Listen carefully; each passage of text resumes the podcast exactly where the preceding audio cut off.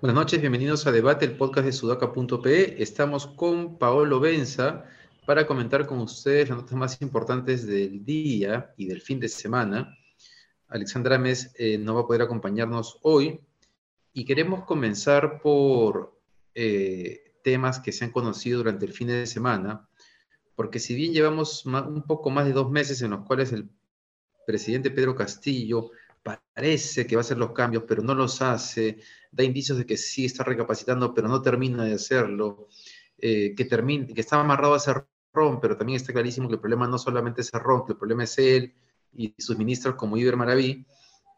El fin de semana se ha conocido que eh, parece que la cuestión de confianza que haría el Congreso por el ministro de Trabajo eh, va acercando el momento de la verdad, el momento en el cual el Castillo no le queda otra y ya no puede seguir corriéndose de los cambios y tiene que tomar alguna decisión. Eh, el viernes hubo un Consejo de Ministros en la noche para hablar específicamente de este tema. Aparentemente, eh, más, de los, más de cuatro o cinco ministros estaban en contra de que sea cuestión de confianza, este, pero aparentemente la primera intención de Pedro Castillo es hacer cuestión de confianza. Entonces, una primera pregunta que surge de esto es qué cosa van a hacer esos ministros que eh, no están de acuerdo con la cuestión de confianza. Por ejemplo, ¿cuál va a ser la posición de Pedro Franque o Aníbal Torres?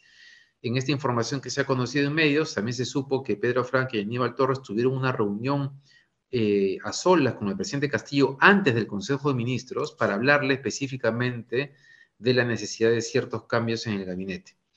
Entonces, eh, qué cosas van a hacer ellos dos si efectivamente es esa cuestión de confianza. ¿Se van a quedar en el gabinete o se van a ir?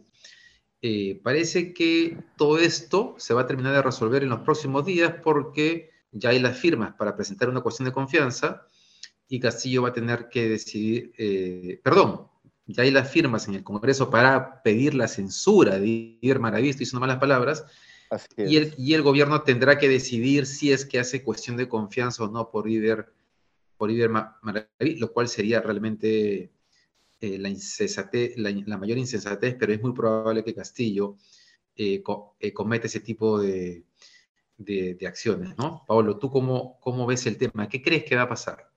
Es, claro, es bola de cristal, ¿no? Y en el caso del gobierno, de este gobierno, la bola de cristal es bien difícil de asumir como venía diciendo en podcasts anteriores, ¿no? Porque uno dice, bueno, esta es la línea lógica que deberían seguir en una toma de decisiones racional, pero ni siquiera racional, sino como acorde al comportamiento normal de las personas que uno conoce, pero el gobierno termina actuando de otra manera, ¿no? Creo que es mucho más difícil eh, anticipar qué va a hacer en cuanto a la cuestión de confianza, por más que Castillo también sea partidario de, eh, creo que ahí es bastante más difícil eh, inferir.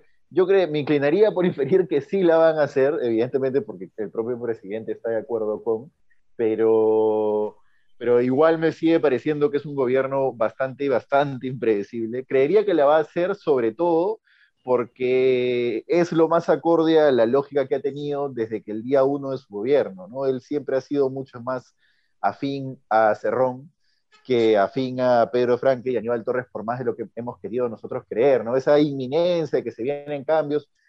Y hasta ahora me siguen llegando mensajes de uno, no sé si, si, si todavía sigue escuchando este podcast, pero un amigo mío que me decía, Hace, hace días que me dice, van a, es, inminente, la caída hace, hace, hace, ya buen rato que es inminente el cambio en el gabinete y no se, no se hace. Entonces yo creo que es más lógico que se incline por la línea de choque dura que representa Bellido dentro del gabinete e incluso Cerrón el presidente.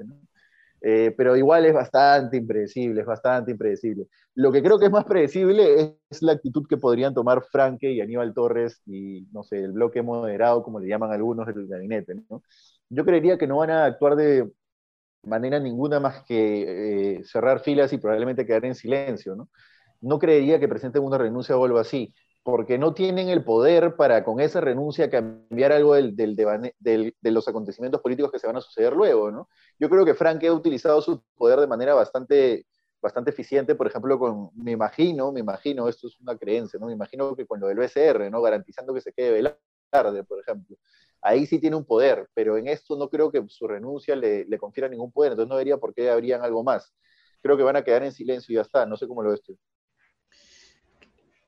Yo creería eso, pero creo que hay una variable que comienza a presentarse como un problema para Franke, y es que todos los esfuerzos que se están haciendo por dar estabilidad macroeconómica desde el MEF, incluido el directorio del BCR, que por cierto, el fin de semana se conoció los tres directores que se proponían, entre ellos Germán Alarco y Roxana Barrantes, acordados con Julio Velarde, todos esos esfuerzos están cayendo en saco roto y las perspectivas económicas para el próximo año pueden ser muy malas. Entonces, la gestión política de Pedro Castillo comienza a tener un impacto específico, no solamente en crecimiento de PBI, inversión privada, sino en que, por ejemplo, sea imposible bajar el tipo de cambio. Sí. Entonces, sí, David, yo creo que ahí... Dale, dale. Dale. Iba a decir que ahí tú lo que estás pensando es que Frank es netamente un tecnócrata y Frank no es un tecnócrata, Frank, Frank es un político de izquierda, ¿no? Entonces, eh, yo no sé si su primera neta prioridad sean las políticas públicas económicas del gobierno o hacer política, ¿no? Creo que, que, él tenderá siempre a privilegiar el hecho de que está en un primer gobierno de izquierda que él debe considerar en muchísimos años y tiene la posibilidad de implementar un programa económico de cambio. Entonces, yo creo que su, su reticencia eh, va a ser esa y no si es que la economía va a tambalear o no, pero no sé cómo lo ves tú. Mm, yo creo que la imagen de él yéndose del hotel el día de la juramentación del gabinete, en contra de lo que le decía la gente de Nuevo Perú, este, es un indicador de que no necesariamente sea así. Vamos a saberlo pronto, pero tengo la impresión de que no, de que no necesariamente puede estar de acuerdo con todo lo que está pasando, ¿no? Pero eh, este, no, creo, no creo que esté de acuerdo, pero no creo, yo creo que todos, como todos en esta vida, tenemos una balanza a la hora de tomar decisiones. En su balanza pesa muchísimo el factor gobierno de izquierda, el factor político, mucho más que el factor técnico. Yo, yo creo, si es que él se va de la juramentación en esa noche nefasta en la que juramentan dos ministros menos, es también por un tema más político que técnico, ¿no? Es él no queriendo o queriendo garantizar que el gobierno al menos va a tener cierta moderación y por eso el PIN al día siguiente, moderación me refiero a política, no temas como los LGTBI, por eso el PIN. Oiga, perdón, pero se pusieron se pusieron por acá a taladrar a esta hora, perdón por este por, por el ruido. Sí, pero yo no, yo creo que, o sea, que eh, creer que toda la gente de izquierda está alineada con la posición de Nuevo Perú no es real. Hay gente de Nuevo Perú muy molesta con lo que están haciendo Verónica Mendoza con ese comunicado horroroso de hace unos días. Pero no Pedro Franque, ¿no? Pedro Franque está en el gobierno. yo, te diría, que puede ser que no. Pero bueno, estamos ah. especulando. Mira, por ejemplo, te voy a, mira, estaba, estaba leyendo que hoy día Betsy Chávez le da una entrevista a Nicolás Lucar y a raíz de todo, de, de, que se conoció el chat eh, Epicentro publicó el chat este, de la bancada de Perú Libre, en cómo se, eh, cómo se boicotea desde el chat de Perú Libre a ciertos ministros del gobierno, y cómo Cerrón se mete, y cómo Bellido forma parte de pecharse a Dina Boluarte o a Pedro Franque, cómo se comparte el diario Marca en el chat de la bancada de Perú Libre, eh, resaltando el presupuesto neoliberal de Pedro Franque. Este, hoy día entrevistaron a la congresista Betsy Chávez y ha dicho una cosa fuerte, ha dicho, así como hay una derecha bruta y achorada, tenemos una izquierda bruta y achorada. Ojo que la frase es bien fuerte. Y, ella, y es interesante porque ella en esa entrevista dice, este gobierno de izquierda nos puede permitir demostrar a la gente, a la población, que es posible hacer reformas económicas y se reafirma en el tema de la constituyente, el gas de camisea eh, y otras cosas más. Pero Garra dice, o sea, ella, ella, ella no renuncia a esas cosas, ¿no? pero, eh, pero critica em, la forma de club de Toby que Perú Libre, que la ladura de, de Perú Libre quiere hacer las cosas. Dice, por ejemplo, estoy de acuerdo con la constituyente, con Camisea, pero me dicen, estás en contra del partido. Y ella le dice, ¿y por qué estoy en contra del partido? ¿Por qué dices que estoy en contra del partido? Y le responden, porque prefieres al profesor Castillo antes que al partido. Eso es lo que le responde el serronismo, ¿no? El ala dura, que quiere que Castillo haga exactamente lo que Cerrón y compañía dicen. Bueno, pero yo creo que ahí sí hay una pelea que incluye incluso aparte de la bancada, y entre ellas está Betsy Chávez, ¿no?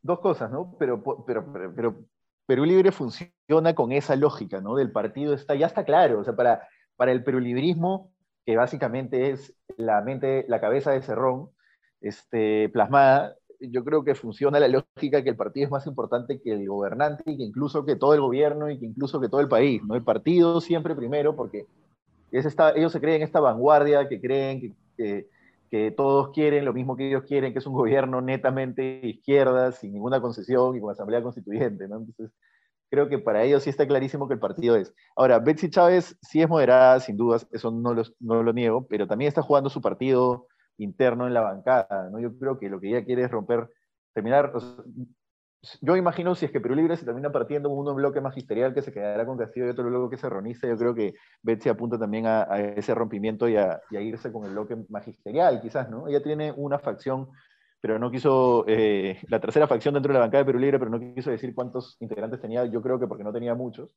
eh, que se llama Los Nadies, ¿no? Yo creo que ella apuesta a, a descargarse al serranismo de la bancada. Creo que está jugando ese partido y creo que eh, lo está haciendo medianamente bien, ¿no? Creo que es una, persona bastante articulada. Sí, sí, yo también. Bueno, vamos a ver qué pasa en los siguientes días, qué pasa con la cuestión de confianza, con la censura y la cuestión de confianza con Maraví y con las decisiones que toma Castillo y que toman otros integrantes de su gabinete. Este, es muy probable que Castillo haga nuevamente de, de equilibrista y cambie solamente a, a Bellido a Maraví, pero que deje pues a Ciro Galvez. Ayer hay una crónica en el comercio que realmente lo que está pasando con Ciro Galvez en el Ministerio de Cultura es de una precariedad eh, increíble. No, recuerdo en ningún otro gobierno eh, que, yo recuerde que tenga este nivel de precariedad.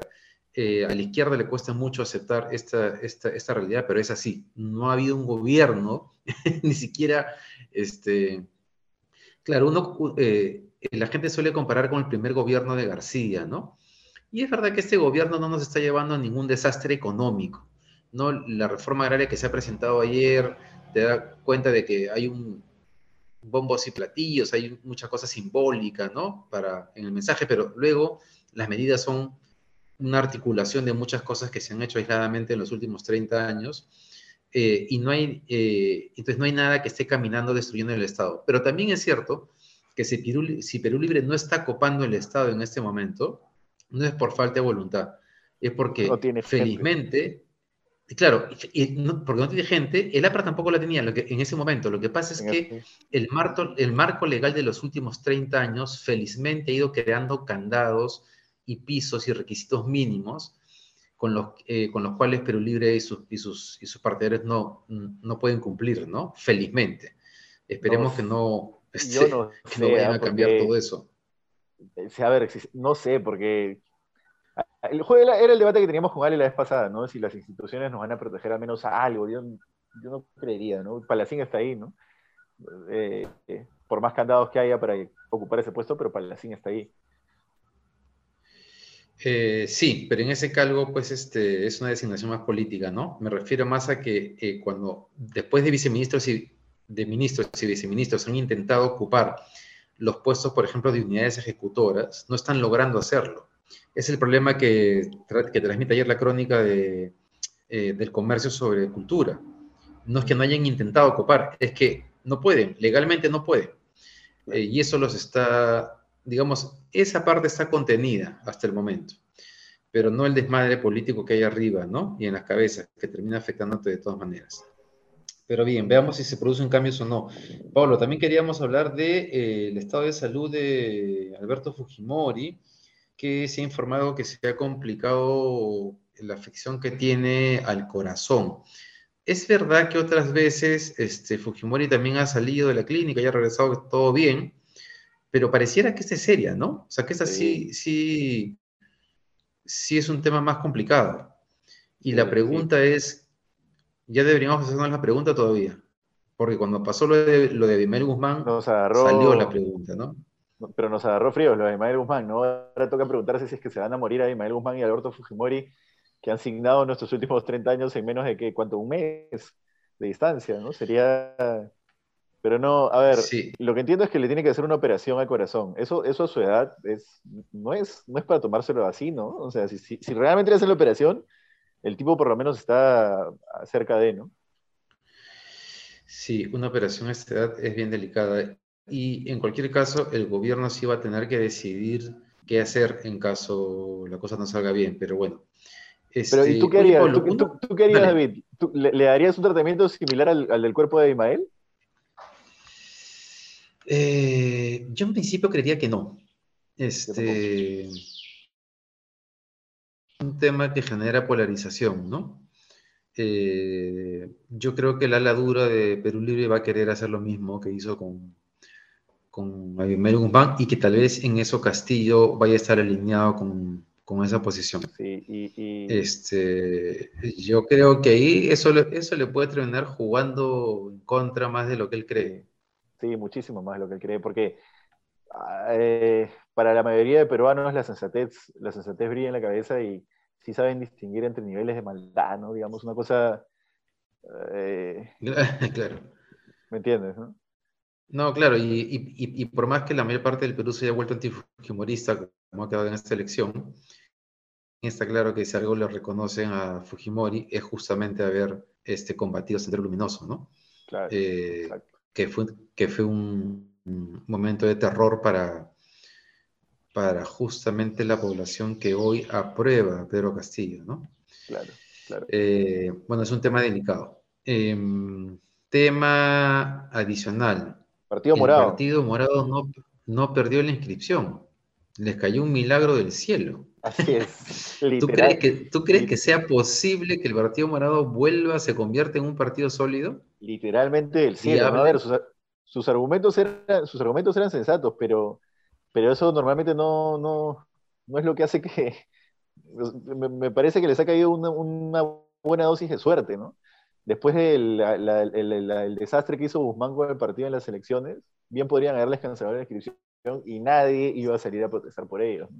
ha imperado la sensatez jurídica, pero, pero nadie los iba a defender, ¿no? Entonces, ojalá, ojalá, mi único comentario sobre eso, David, es lo siguiente, ojalá se den cuenta de que el gran problema de su campaña fue el enfoque barranquino que le dieron Jonathan Reinada con Daniel Olivares, con la venia de Julio Guzmán, logren espectorar esa visión frívola del mundo y del país, y logren incorporar el, voto, no solo el voto, sino la, representación real de las regiones en, sus listas congresales, por ejemplo. No puede ser este, que, las regiones estén representadas en tu lista congresal. En fin, ojalá vayan por ese camino y sepan diferenciar quiénes se la fajaron al final, que son los que estuvieron del lado de Yarek Taylor, el personal leal, de los que ya estaban pensando en sus propios proyectos, ¿no? como Carlomagno con, con, la agrupación de Susel Paredes y con movimientos vinculados a Flor Pablo. Sí, yo creo, yo creo que un problema del Partido Morado, además del que has planteado sobre la representación de las regiones, que con la elección de Castillo queda claro además que es va a ser un tema importantísimo para la próxima elección, es que creo que hay, una, hay un malentendimiento de lo que es ser de centro y que el Partido Morado eh, terminó plasmando eso y que eh, ser de centro no significa ponerte en el medio de la polarización. Es decir, no sé cuál es tu posición, sino que ya sé que tu posición va a ser ponerte en el medio de lo que se esté discutiendo. Este, eh, eh, ser de centro significa que a veces tienes que tomar o sea, posturas, tener principios, ejes y, tomar una decisión clara sobre ese punto. Te tocará estar a la izquierda en algún momento y te, tocará estar de repente hacia la derecha en algún momento y en otros lados en el centro, pero pues, creo que cualquier partido de centro que pretenda este, posicionarse va a tener que tomar posición eh, específica sobre ciertos temas, que, de los cuales no puedes escaparte. Y de hecho recuerdo ahora que el 2016, cuando Julio Guzmán despega en las encuestas, despega cuando en medio de la crisis sobre la reforma universitaria, porque había un nuevo boicot, sale a los medios a pelearse por la reforma universitaria. O sea, no subió porque en las primeras semanas cuando daba entrevistas se sonreía. Es cuando el político decide hacer política, ¿no? Así es tal cual. Y yo creo que parte, parte a ver, yo le explicaría así, ¿eh? El interna del Partido Morado eh, llegó a haber en algún momento un nivel de tratar de contentar a todos los sectores que rodeaban a Julio, que creo que los, digamos, no solo se demoraban en tomar la decisión sobre el tema político, sino que realmente daban una decisión que contentaba a todos porque contentaba todas las posiciones que hay dentro del partido mismo, ¿no? Es un partido que tiene gente más de izquierda y más de derecha, pero que confluye en este centro republicano que, como tú dices, David, es, no es ese centro bobo que nos plantearon, ¿no? centro tonto. El centro republicano o el centro para el país, por ejemplo, ahorita lo ocupan, creo yo, Acción Popular, Podemos, APP, ¿no? Pero el centro republicano para el país debería ser, oye, no me voy a quedar pegado a, a digamos, ideologías siempre que tome una decisión para mi vida, ¿no? Es gente que quiere salir adelante, sea este, un poco más la izquierda, un poco más hacia la derecha, pero que simplemente quiere salir, salir eh, hacer su vida, hacer su proyecto personal. Esa parte de la doctrina nunca la rescataron. De acuerdo. Ese fue uno de los problemas del Partido Morado que, bueno, vamos a ver si es que lo corrigen. Pablo, tú querías comentar una última noticia importante vinculada al caso Inti Bryan. Así es. Finalmente, finalmente, han presentado una denuncia constitucional contra Manuel Merino, Antero Flores Araos eh, y Gastón Rodríguez, que fueron, a mi juicio, responsables de que la policía haya estado suficientemente envalentonada para usar una canica y saber que no iba a tener ningún problema. Entonces, esto nunca se entendió.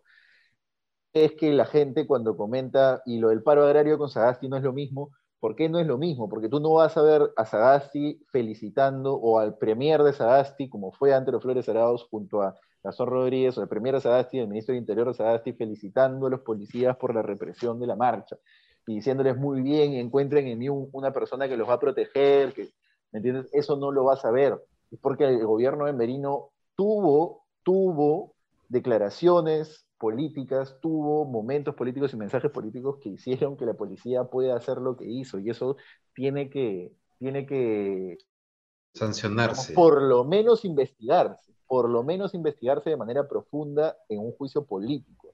En un juicio me refiero en sentido amplio, no en la figura específica de juicio político. Sí, yo también creo, pero yo creo que políticamente también deberían ser personas que, eh, que así como se ha logrado que Vizcarra no vuelva a ocupar, ¿no? Eh, ¿Cómo se llama la sanción esta de que no puedas volver a ocupar este puestos públicos? Que es, lo mismo que debería pasar con esas tres personas, ¿no? Sí, sí, sin duda. son cosas que no se deben permitir. Sin duda, sin duda. Y, es, eh, y ese acto político de inhabilitarlos, eh, sí es para mí es imprescindible. no, es, no es un debería, no es imprescindible para que este país pueda demostrar que, oye, realmente eh, no vamos a estar a merced de, presidentes que, que, en algún momento tengan la osadía de irse hacia lo autoritario. Imagínate Pedro Castillo, que parece, parece que por lo menos Pedro Castillo es más sensato que Cerrón, pero pero si es que tuviera, que no lo está teniendo todavía, lo seguir al autoritario tendría que tener un antecedente firme de que, esas cosas por lo menos se investigan y se sancionan. ¿no? Claro, y hay, que pedirle ahí este, a, ciertos movimientos, por ejemplo, que, que tomen la iniciativa, ¿no? Porque, o sea, cuando, cuando pasa lo de Guido Bellido con la congresista Chirinos, este, y se le critica a Guido Bellido por, por ese comentario sexista, violento, este, que hizo, de pronto eh, fueron los mismos que trataron de proteger a Mamani en su momento de lo que hizo en el avión de la Perú. Entonces, claro, eh, digamos, si se va, si se pretende ser una oposición seria y creíble frente a un gobierno como el de Castillo, que está haciendo todo lo que está haciendo, también hay, que comenzar por casa, ¿no? Hay que comenzar a sancionar también a estos personajes, porque hay parte de la derecha que hoy día critica a Castillo, este, que estuvieron de acuerdo con e intentaron además sostener al gobierno de Merino, ¿no? Este, algunos de ellos están en el Congreso en este momento. María del Carmen Alba no es dentro de Acción Popular del ala pues, del Escano y, y, Mesías Guevara, ¿no? es más del ala que, o del lado que podría ocupar Merino, ¿no? Claro, pero hay que pedir ahí coherencia, ¿no? Coherencia. Así como para el BCR se le pide al Ejecutivo este, directores que sean técnicos sensatos y al Congreso se le pide lo mismo, igual tiene que pasar en estos casos, sino con qué cara sales luego a reclamar eh, por acciones del Ejecutivo. En fin. Bien, así llegamos al final del podcast. Eh, nos encontramos de nuevo mañana a la misma hora. No se olviden de seguir en nuestras redes eh, a sudaca.p, también a seguir a Pati del Río. Hoy día tuvo una entrevista interesante con Marisa Remy, ex viceministra de Agricultura, explicando y desarrollando el tema de la segunda reforma agraria que les recomendamos buscar en las redes de Sudaca. Que les vaya muy bien. Hasta mañana. Hasta mañana. Chao, chao.